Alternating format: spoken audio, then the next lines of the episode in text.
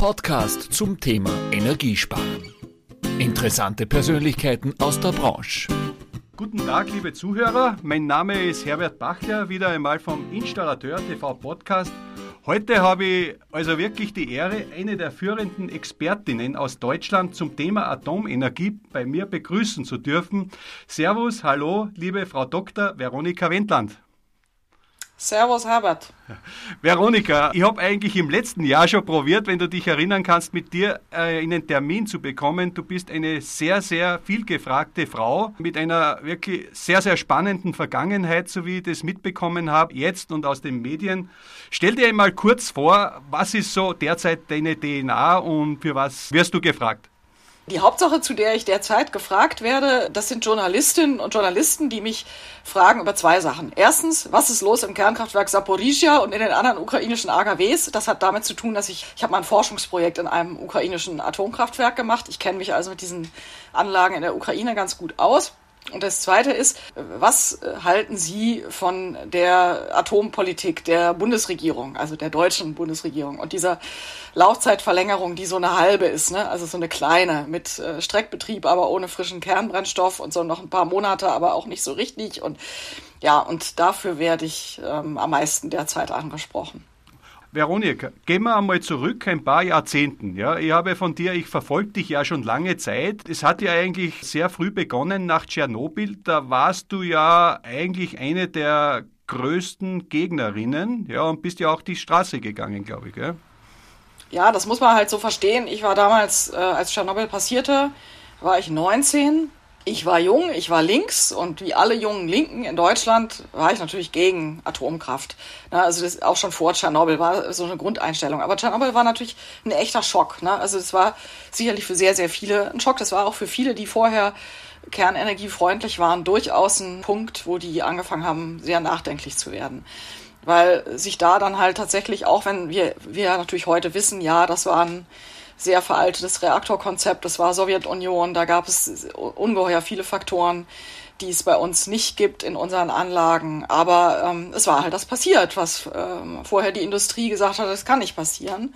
Nämlich der auslegungsüberschreitende Unfall mit wirklich explosiver Sofort Freisetzung gewaltigen Ausmaßes, äh, die ganz Europa einbezieht, wo also auch den Leuten klar geworden ist, also solche Dinge kriegen wir nicht innerhalb von nationalen Grenzen reguliert. Das ist eine eine grenzüberschreitende Problematik. Ne? Und das hat natürlich, das war ein Schock für alle, auch für die Atomspezialisten. Und für mich war das auch eine Zäsur, weil das mich nach Osteuropa gebracht hat. Ne? Also nach Tschernobyl habe ich sehr stark angefangen, mich für Osteuropa zu interessieren und das hat dann auch sehr meinen Lebensweg beschäftigt.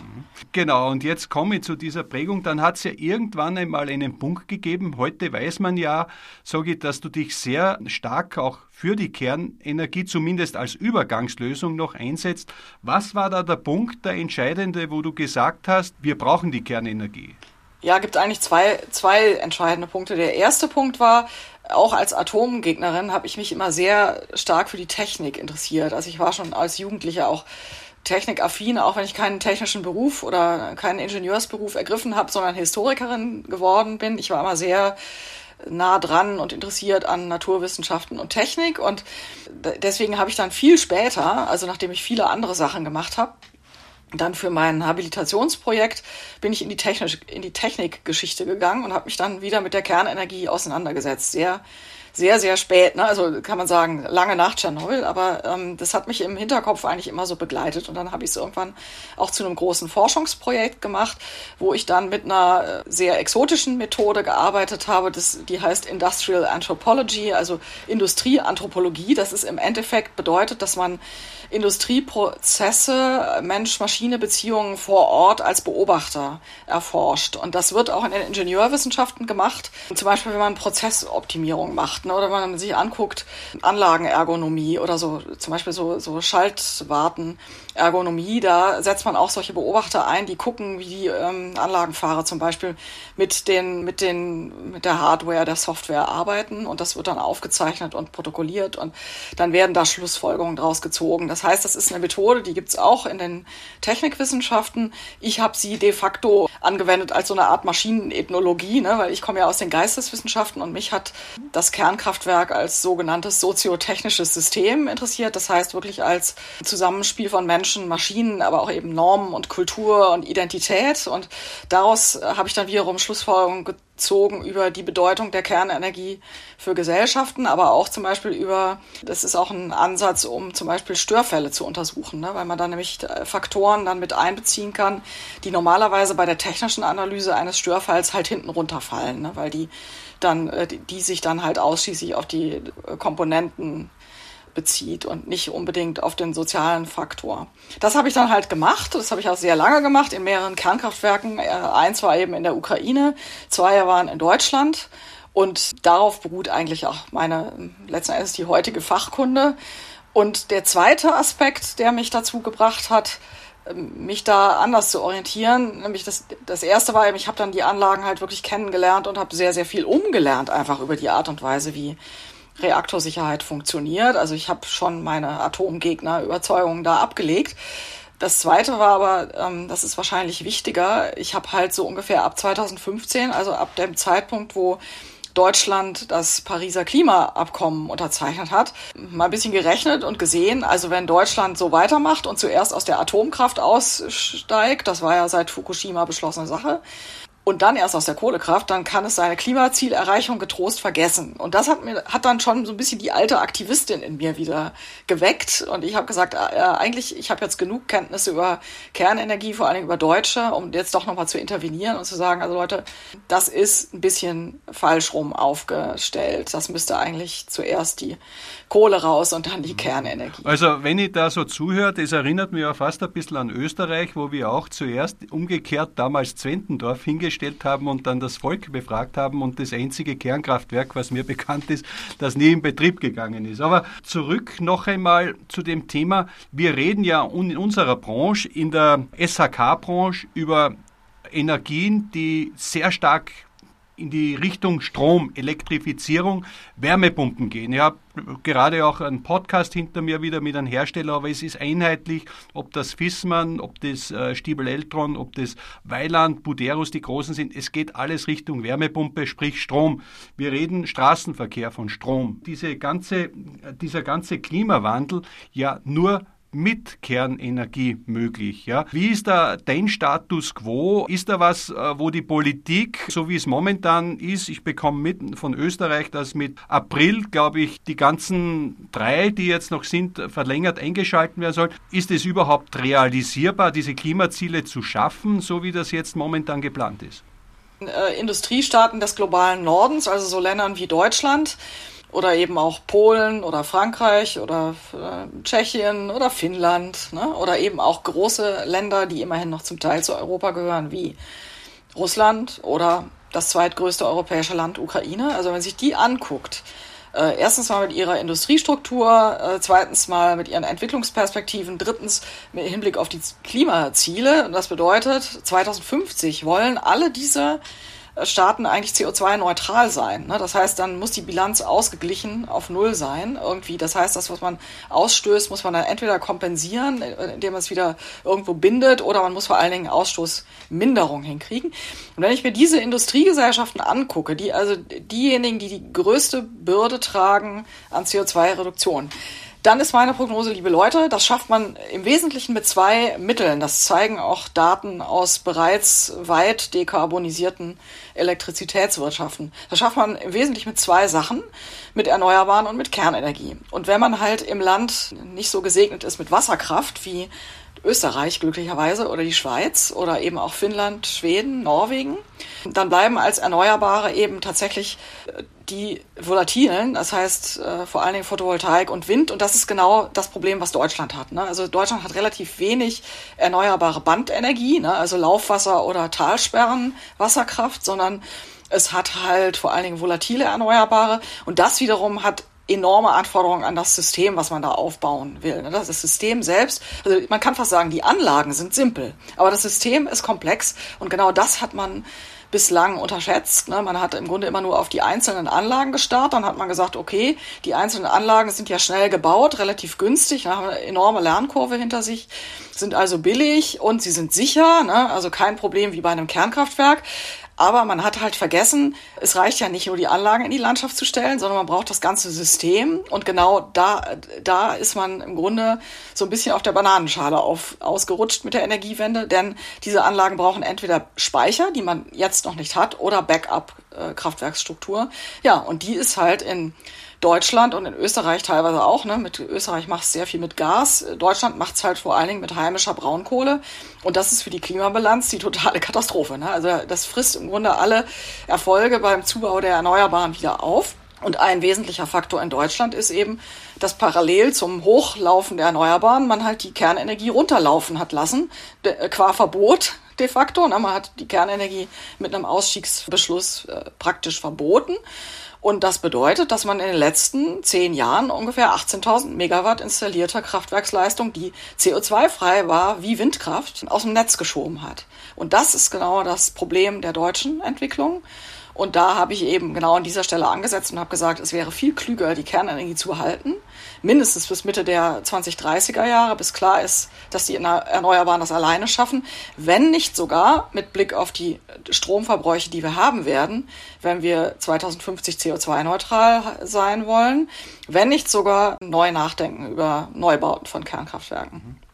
Jetzt scheint mir ja von außen gesehen das Ganze ja ziemlich, ich weiß, es ist immer leicht gesagt, strategielos äh, stattgefunden zu haben, scheint so nach einer sehr emotionellen Entscheidung, die aber keine nachhaltige Strategie mit sich bringt. Wenn ich jetzt so schaue, kann das auch sein, wenn da jetzt was passiert, wie es jetzt Tschernobyl war oder Fukushima, dass dann voreilig sofort äh, Entscheidungen getroffen werden, während der Klimawandel, sage ich einmal, durch CO2 nicht sofort schreit und wo man sagt, na, das das wird schon irgendwie werden. Ist das das Hauptproblem, dass da die Atomkraft, sage ich, seither nachhinkt und auch Entwicklungen vielleicht nicht so, so vorwärts getrieben wurden die letzten Jahrzehnte?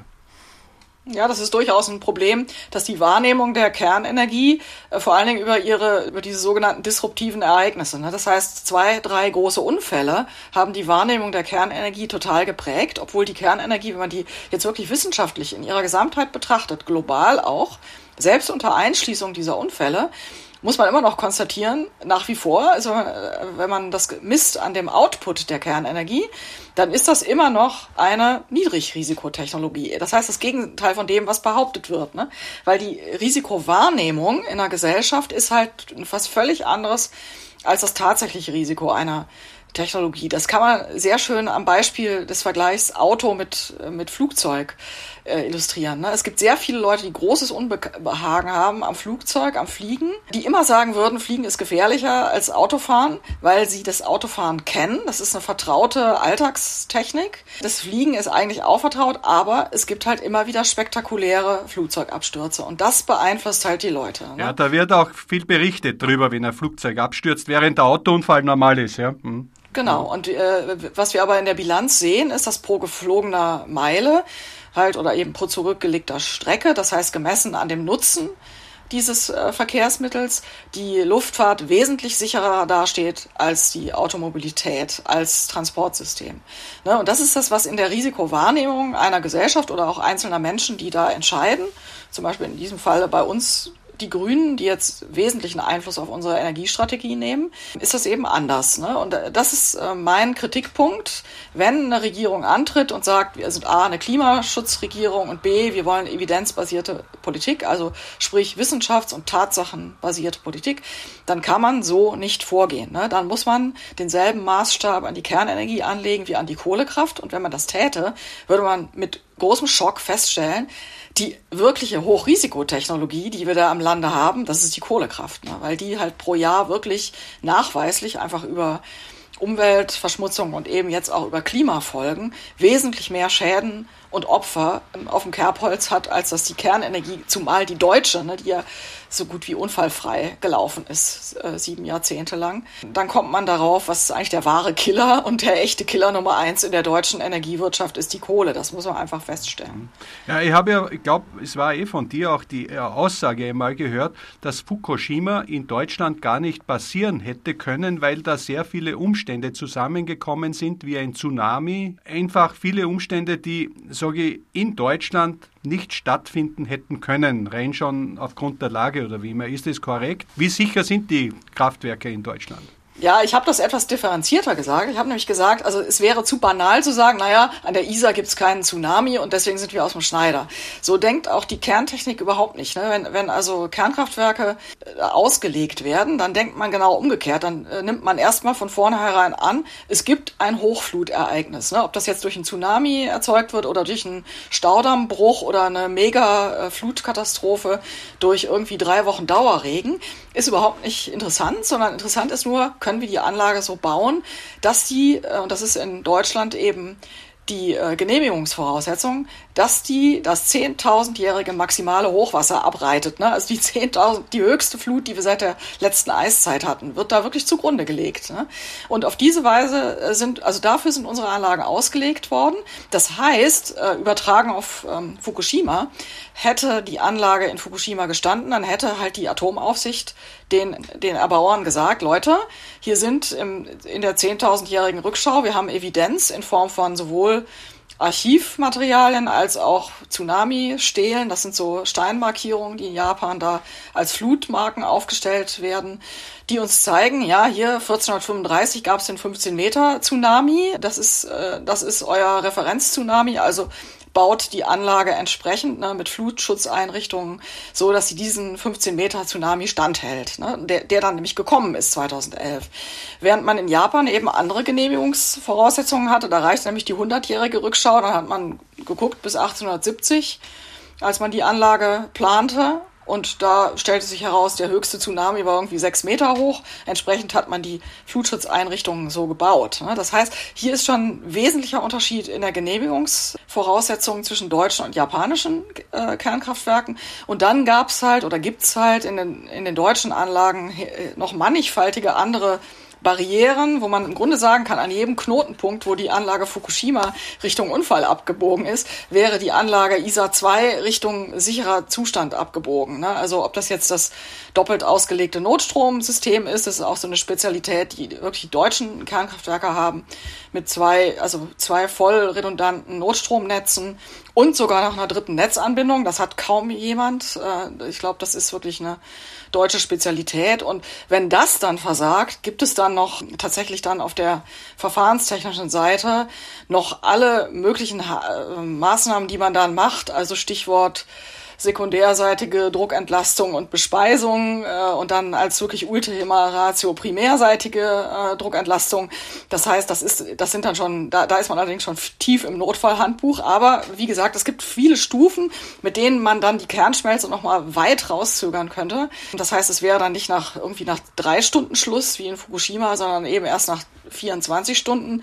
Und in der Zeit kann man dann eine Menge machen. Ne? Also zum Beispiel Notstromaggregate heranführen und solche Dinge. Abgesehen davon hat die, haben die Anlagen alle nach Fukushima nochmal nachgerüstet und nochmal mobile Diesel angeschafft und Möglichkeiten zur, zur externen Notbespeisung von Notkühl- und Zwischenkühlsystemen. Also da, da, da hat man trotzdem sogar noch eine Menge gemacht. Aber wenn ich dir so zuhöre, Veronika, da klingt es ja wirklich sehr grotesk, dass äh, so ein Thema, wo Deutschland, hat wirklich das Gefühl, dass hier die sichersten Kernkraftwerke der Welt stehen. Ja. Ich sagte ja auch eine Umfrage, die ich gelesen habe, dass fast 70 Prozent der deutschen Bevölkerung inzwischen für eine Laufzeitverlängerung ist, dass das mit Mai zu Ende sein soll. Ja. Eine Frage umgekehrt, du bist ja sehr tief in der Technik realistisch. Welches Risiko würde eigentlich eine Verlängerung bringen, sage ich jetzt einmal über zehn Jahre, im Gegenzug, wenn wir jetzt äh, mit Kohle weitermachen im Vergleich? Also wenn, wenn wir jetzt einfach die Erfahrung mit den Anlagen zugrunde legen, dann wäre eine Laufzeitverlängerung mit den entsprechenden Auflagen, die bei so Sachen immer fällig sind, auf zehn Jahre würde das Risiko der Anlagen äh, nicht wesentlich verändern, ne? weil dann, weil ja die weiterhin dieselben Genehmigungsvoraussetzungen gelten. Das heißt, die Anlage muss genau wie vor, vor 2022 muss die jährlich nachweisen, dass sie die erforderliche Schadensvorsorge nach Stand von Wissenschaft und Technik erfüllt. Und wenn sie das nicht kann, kriegt sie keine Anfahrgenehmigung. Ne? Das heißt, das ändert sich überhaupt nicht. Was dann allerdings gemacht werden müsste bei einer großen Laufzeitverlängerung, dann müssten tatsächlich die, die Betreiber nochmal richtig Geld in die Hand nehmen und im Grunde das machen, was sie nach der Merkelschen Laufzeitverlängerung von 2010, ne? das heißt vor Fukushima, gab es ja eine Laufzeitverlängerung, die genau das bezweckte. Und äh, damals haben die Konzerne ja wirklich Modernisierungsprogramme nochmal aufgelegt. Zum Beispiel in dem Kernkraftwerk, wo ich geforscht habe, da haben die gesagt, ja, da wäre dann eben zum Beispiel Generalüberholung aller großen Rohrleitungen fällig und vor allen Dingen nochmal die Leittechnik. Ne, da wurde dann wirklich komplett nochmal umgestellt. Und diese Projekte hat man dann eben sein gelassen, weil man gesagt hat, okay, für die zehn Jahre reicht das jetzt noch. Für 20 nicht, aber für 10 reicht's.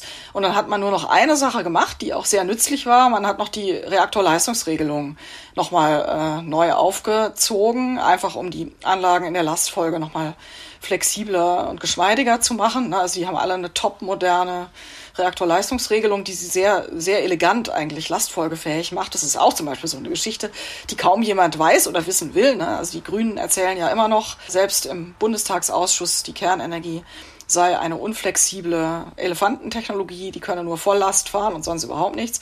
Ne, das ist natürlich völliger Blödsinn, sondern diese Kraftwerke, die fahren da auch Lastgradienten von äh, 30 Megawatt pro Minute. Das ist so gut wie eine, ne, also eine, eine 300 Megawatt Gasturbine macht da auch nicht mehr Megawatt. Ne? Das heißt, und diese Gradienten sind halt das, was den Lastverteiler interessiert, wenn es darum geht, ähm, da diese Netzschwankungen abzugleichen. Also eigentlich nicht nachvollziehbar, weil mit Kohle ist vorprogrammiert, dass ich hier CO2-Ausstoß ohne Ende habe und was ich eben mit der Kernenergie über diese Jahre, bis dass wir so weit sind mit den neuen Technologien, mit Sicherheit abpuffern könnte, oder? Ja, also das würde ich schon sagen, vor allen Dingen, wenn man sich halt die Bilanzen der Kohlekraft anguckt, ne, da, da gibt's genügend Daten von der Weltgesundheitsorganisation und anderen, die halt einfach sagen, ja, der, der Killer Nummer eins in Industriegesellschaften ist die Luftverschmutzung und da ist die Kohleverstromung halt ein wesentlicher, trotz Filteranlagen, doch ein wesentlicher Faktor wegen Feinstaub, Stickoxiden und CO2 als Klimaproblem. Ist da nur eines der Probleme in diesem Bündel, was die Kohleverstromung erzeugt. Und deswegen würde ich sagen, also rein wissenschaftlich betrachtet müsste schon von daher jeder sagen, wenn hier überhaupt Großkraftwerke vom Netz gehen in Deutschland, müssten das als erstes natürlich die Braunkohlekraftwerke sein und dann erst ganz, ganz am Schluss die, die Kernenergie. Ja. Jetzt komme ich zum Thema Abhängigkeit. Auch bitte sei gnädig mit mir. Ich bin nicht in der Technik so wie du. Ich versuche mich nur zu beschäftigen damit. Es gibt ja auch diese Abhängigkeiten. Da gibt es, was ich gelesen habe, Rosatom oder so ähnlich an Stoff, der aus Russland oder Kasachstan auch kommt. Also jetzt sage ich einmal Länder, die jetzt auch ein bisschen fraglich sind, auch bei der Herstellung mit CO2 verbunden sind. Wie sieht es da aus? Äh, sollte man dieses Risiko eingehen? Ist es überschaubar? Wie siehst du das? Ja, also das kann man relativ äh, gut sagen. Da gibt es auch eine gute Datenlage zu. Ne? Also die Frage, wo kommt unser Uran her, muss uns genauso interessieren, wie wo kommt unser Gas zum Beispiel her. Ne? Oder eben auch unsere Steinkohle, die wir immer noch verfeuern. Die kommt ja auch nicht mehr aus Deutschland. Ne? Und da kann man ziemlich genau sagen, also die Brennelemente für unsere Kernkraftwerke, die werden in Schweden gefertigt von Westinghouse. Und Westinghouse wiederum ordert für diese Brennelementproduktion aus so einer Art Uranpool, nehmen, entnehmen die das dann oder kaufen das Uran an und da drin wiederum ist zu ungefähr einem Viertel russisches Uran, ein Viertel kasachisches und die anderen 50 Prozent verteilen sich auf die ganze Welt. Hauptproduzenten in der westlichen Welt sind Kanada und Australien. Was ich damit sagen will, es gibt durchaus große Demokratien, zum Beispiel Kanada und Australien, die auch große Uranproduzenten sind oder große Uranbergwerksindustrie haben, auf die man, wenn man zum Beispiel vermeiden will, von Russland oder Kasachstan zu kaufen, dann tatsächlich zurückgreifen könnte. Fakt ist tatsächlich, dass Rosatom, also diese Großstruktur der russischen Atomindustrie, sich in den letzten 20 Jahren systematisch eine sehr, sehr starke Marktposition auch im Gebiet der Urananreicherung erobert hat. Ne? Sprich, also auch das ganze kasachische Uran läuft über russische Anreicherungsanlagen. Aber auch hier muss man eben sagen, es ist eben die Möglichkeit, auch von anderen Anlagen zu kaufen. Man muss nicht zwangsläufig von Russland kaufen. Das ist im Grunde genauso dasselbe Problem wie beim Gas. Es gibt allerdings einen Unterschied. Man macht sich durch Uran wesentlich weniger erpressbar als durch Gas. Also bei leitungsgebundenen Energieträgern ist es so, wenn da vorne auf der russischen Seite die Armaturen äh, abgesperrt werden, dann stoppt der Gasfluss und ab da gehen die Speicher halt runter. Ne? Oder äh, man bekommt ein wirkliches Problem, wenn die Speicher dann nicht gefüllt sind. Das war jetzt das deutsche Problem. Wenn man aber Brennelemente ankauft, ne? also um jetzt so einen Reaktor für ISA 2, wie ISA 2, zum Beispiel in neues in neuen Reaktorzyklus zu schicken, also in Produktion mit Volllast ein Jahr 1400 Megawatt da braucht man 50 frische Brennelemente, nicht mehr. 50 bis 60 Stück. Ne? Das heißt, für drei Anlagen halt vielleicht so 150 bis 200 Brennelemente. Wenn man jetzt sagen will, okay, wir wollen gerne vielleicht zwei Jahresbedarfe auf der Anlage lagern, auch kein Problem. Ne? Das bräuchte man 100 Brennelemente ungefähr. Was bedeutet eben, wenn dann dieser, diese Uranzufuhr aus Russland abbrechen würde, aufgrund politischer Probleme mit Russland, hätte man sehr viel Karenzzeit, um den Anbieter zu wechseln ne? oder um die Uranquelle, dass also Westinghouse die Uranquelle wechselt. Das heißt, die Anlage stoppt nicht sofort, weil der Uranzufluss aus Russland stoppt. Und das ist genau der wesentliche Unterschied zur Abhängigkeit vom Erdgas. Und das würde ich halt auch immer betonen, dass das eine völlig andere Dimension ist als beim, bei Erdgas, Öl oder eben auch Steinkohle. Veronika, jetzt habe ich ja mit dir wirklich die Expertin in diesem Bereich, wo auch die Schnittstelle zu Osteuropa, du hast es anfangs schon angesprochen, ich glaube, eine ist, die kaum ein anderer hat. Ja.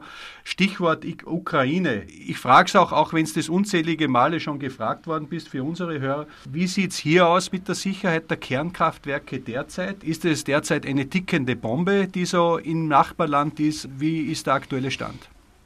Ja, man kann im Grunde zwei Aussagen machen, die äh, vordergründig sich erstmal zu widersprechen scheinen. Die eine Aussage ist, ist, ist es wirklich ein komplett indiskutabler und wirklich hochgefährlicher Zustand, wenn ein Land im Krieg mit einem anderen Land ist und der Gegner halt wirklich auch ohne Skrupel, das muss man im Falle der Russen tatsächlich konstatieren, ohne Skrupel zivile Infrastrukturen und eben auch Energieinfrastrukturen angreift.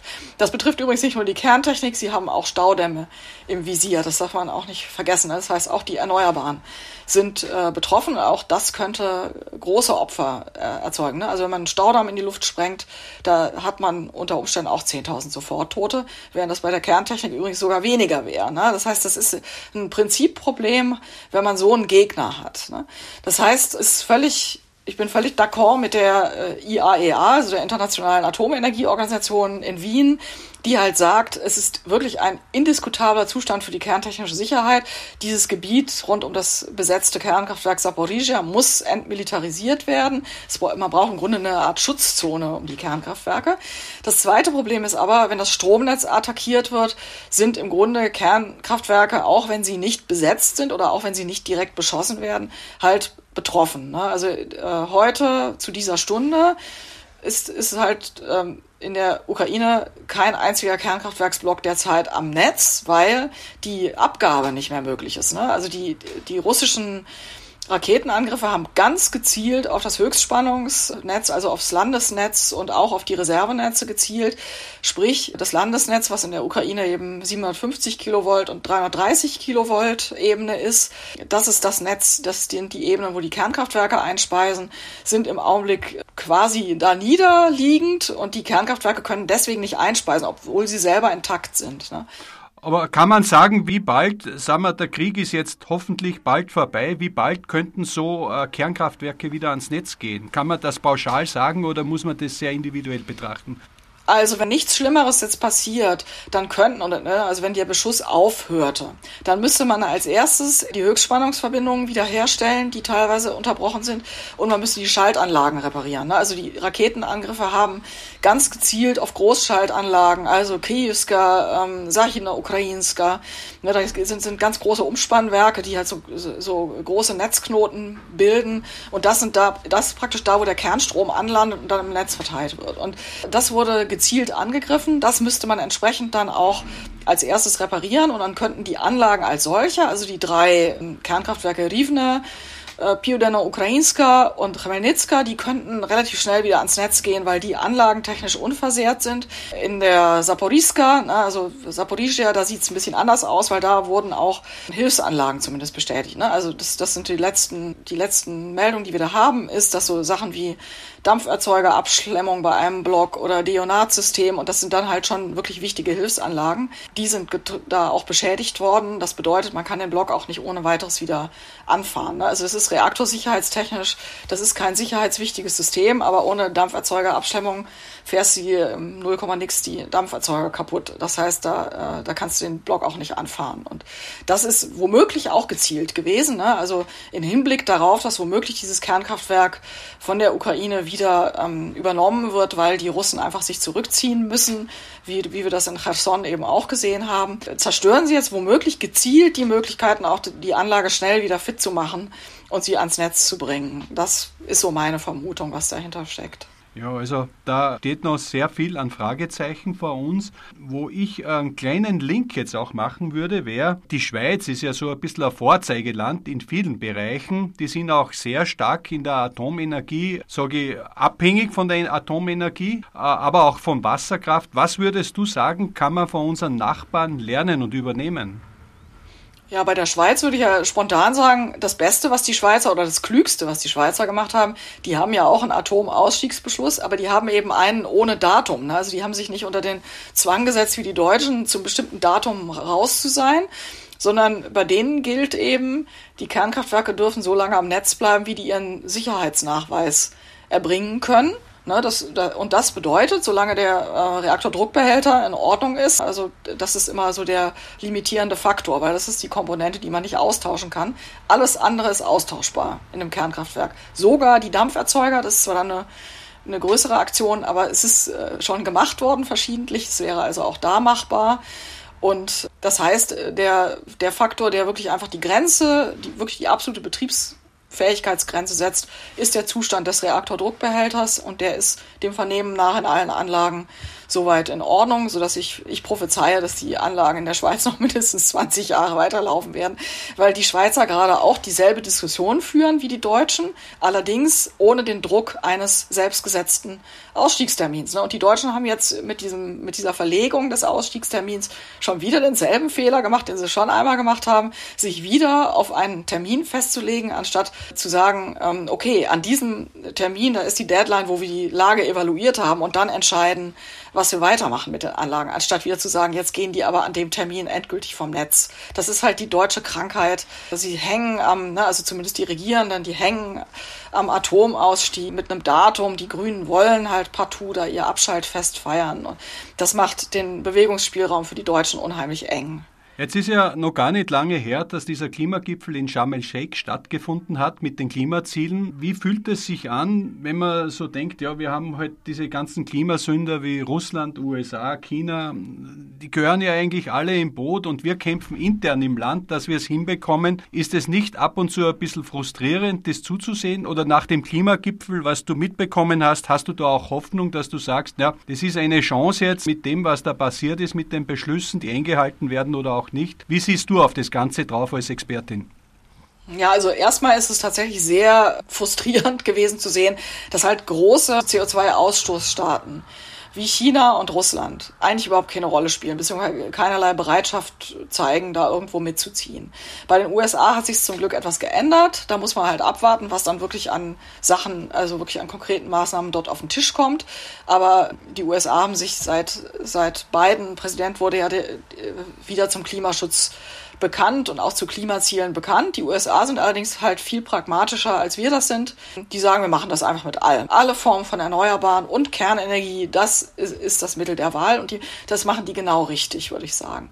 Das Problem ist mit Deutschland, dass halt Deutschland sehr oft als Moralweltmeister da mit dem Zeigefinger auftritt dann aber selber eigentlich gar nichts vorzuzeigen hat. Ne? Und das hat die Welt schon gemerkt und ich ich halte mich da wirklich an den Klimaforscher Hans von Storch, der gesagt hat, vergesst irgendwelche Symbolaktionen, die interessieren in der Welt überhaupt niemanden. In der Welt interessiert und in der Welt machen die uns das nach. Wenn wir nachweisen, dass unser Weg sich richtig lohnt, also im Sinne von, damit kann man Geld verdienen, das funktioniert auch, also im Sinne von, man produziert Resultate und dann werden die anderen uns folgen. Aber nicht, wenn wir sagen, wir haben die beste Moral und wir haben die beste Absicht, aber wenn wir halt keine Ergebnisse liefern.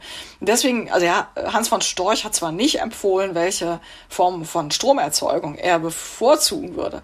Aber ich nehme doch scharf an, diese Kombination, also wenn man dann halt sagt, okay, wir nutzen alles an CO2-armer Technologie, was wir haben, und da wir nun mal Kernenergie haben, nutzen wir sie auch weiter und rüsten sie auch so aus, dass sie Erneuerbare gut backuppen kann, statt es die Kohlekraft machen zu lassen, was nicht die Realität ist. Das würde gerade Länder wie im östlichen Europa, wie zum Beispiel die Ukraine, die längst ihr ganzes System äh, neu aufbauen muss, oder auch Russland oder auch China halt wesentlich mehr beeindrucken als das, was in Deutschland derzeit abgeht. Ne? Das ist so sicherlich die Bilanz, ja. die man da ziehen kann. Äh, jetzt ist ja auch so, wo ich sage, du hast ja auch drei Kinder, soweit ich weiß. Nach all diesen negativen Diskussionen, wir müssen ja auch äh, an die nächste Generation denken. Gibt es auch irgendwo was, wo du sagst, realistisch, es gibt noch eine Chance, dass wir das hinbekommen?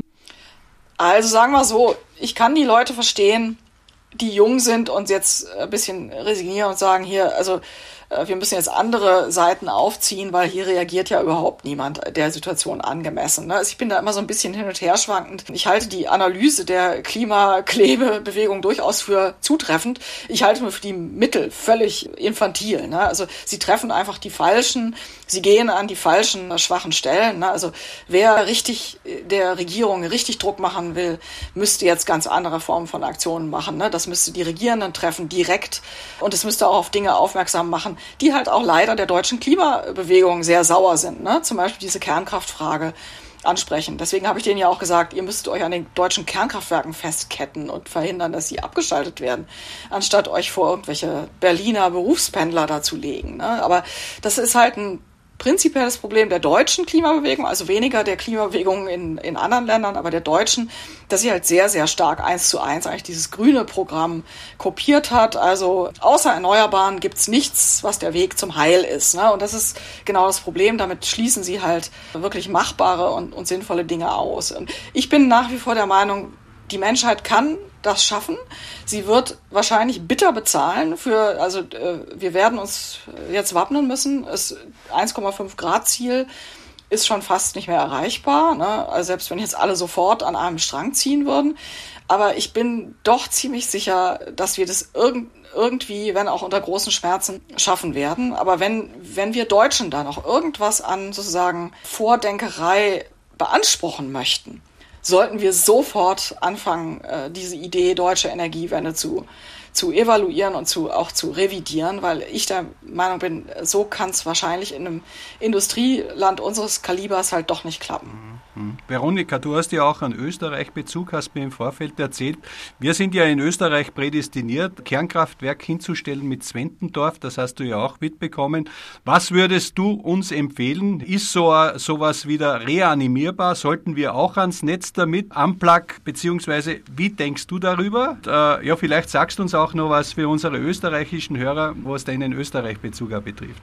Ja, also Zwentendorf ist ja bekanntlich ein Siedewasserreaktor der älteren Baureihe, also auch noch eine Generation vor der, die noch in Deutschland in Gundremming äh, in Betrieb war. Und deswegen würde ich sagen, mh, hm, das ist rein von der Reaktorgeneration her eher wahrscheinlich das ist wirklich jetzt Geschichte. Ne? Also die, die Frage ist eben, wenn die Österreicher sich jetzt wieder erwarten, für Kernenergie entscheiden würden, würde ich ihnen fast vorschlagen, da sie ein kleines Land sind, tatsächlich mal zu überlegen, ob sie es mit den am weitesten fortgeschrittensten Small Modular Reactors, die nämlich eigentlich recht konventionelle, das sind kleine Druckwasserreaktoren. Ne? Also da ist auch jetzt nicht, das ist jetzt nicht die ganz große Technikrevolution, ob sie es eventuell so versuchen, ne, wenn sie eine Langfristplanung machen wollen.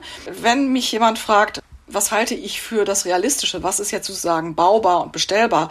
Da sage ich immer, ja, baubar und bestellbar sind Druckwasserreaktoren der Generation 3 Plus, also fortgeschrittene Druckwasserreaktoren, wie wir sie auch in Deutschland stehen haben, aber halt mit zusätzlichen passiven Sicherheitssystemen, so etwa wie sie die Koreaner bauen, die Russen, aber auch der EPR, der aber, aber leider sehr teuer ist. Ne? Sonst würde ich sofort sagen, Leute, baut ein EPR, womöglich eine kleinere Variante davon, ne? weil das ist halt das Problem.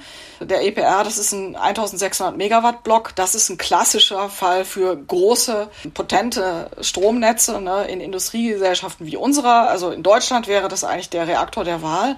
In kleineren Ländern sind eigentlich kleinere Anlagen viel sinnvoller, ne? weil wenn es den EPR raushaut, dann sind gleich 1600 Megawatt vom Netz. Das ist für ein Land wie Finnland dann schon die Hälfte der Stromerzeugung. Ne? Das heißt, es ist auch ein gewisses Risiko, also so ein Clusterrisiko halt dabei. Du hast ja in Österreich, soweit ich mitgekriegt habe, eine Tätigkeit gehabt früher. Ich glaube sogar einen Preis da mitgenommen. Magst du auch drüber was sagen kurz? Ja, ich habe witzigerweise bin ich mit Österreich verbunden, weil meine meine Doktorarbeit ist in Österreich erschienen, in Wien im Verlag der Österreichischen Akademie der Wissenschaften. Ist ja eine Top-Adresse. Bin ich auch sehr geehrt, weil bevor ich mich als Technikhistorikerin mit Kernenergie befasst habe, war ich so eine ganz klassische Historikerin und habe für mein damals für mein Projekt über Galizien, also über den Teil der Ukraine, der damals zum Habsburger Reich gehörte, da habe ich sehr lange im Haus, Hof und Staatsarchiv gesessen, also am Minoritenplatz und auch lange im Erdberg äh, mit Akten des Justizministeriums. Und da, daher kenne ich und liebe ich Wien. Ne? Also ich habe damals in Wien halt gewohnt zur Untermiete. Da gibt es ja auch noch die Auszeichnung mit diesem Fritz Theodor Epstein-Preis, glaube ich. Gell? Ja, das, das ist dieses Buch. Das hat diesen Preis bekommen, genau. Liebe Veronika, ich danke dir für diese, sage ich einmal, schon sehr nachdenkliche, aber ehrliche, sage ich, Aussagen und dieses Interview. Ich hoffe auch, dass du mehr von der Politik, ich glaube, um das geht es ja, gehört wirst als Expertise, was nämlich die Realität ist. Ich habe zum Schluss noch drei Fragen, persönliche Fragen für dich vorbereitet. Meine globale Energiestrategie für die nächsten zehn Jahre sieht so aus. 40 Prozent Kernenergie, 60 Prozent Erneuerbare. Erneuerbare Energien wie Windenergie, Photovoltaik und Wasserenergie lösen viele Probleme, aber nicht alle. Unserer Bundesregierung würde ich für die nächsten drei Jahre Folgendes mitgeben. Ändert die Energiewende, stellt sie neu auf, macht Klimaschutz endlich richtig. Liebe Veronika, es war wirklich total spannend, mit dir heute zu reden. Das hat mich sehr, sehr gefreut. Ich danke dir für deine Expertise. Ich hoffe, dass du auch bald wieder nach Wien kommst und auch in andere Teile von Österreich und dass wir uns einmal persönlich kennenlernen. Ich wünsche dir weiter viel Kraft und Energie und vielen Dank. Das war ein Installateur TV Podcast mit Herbert Bachler. Bleiben Sie gesund. Bis zum nächsten Mal.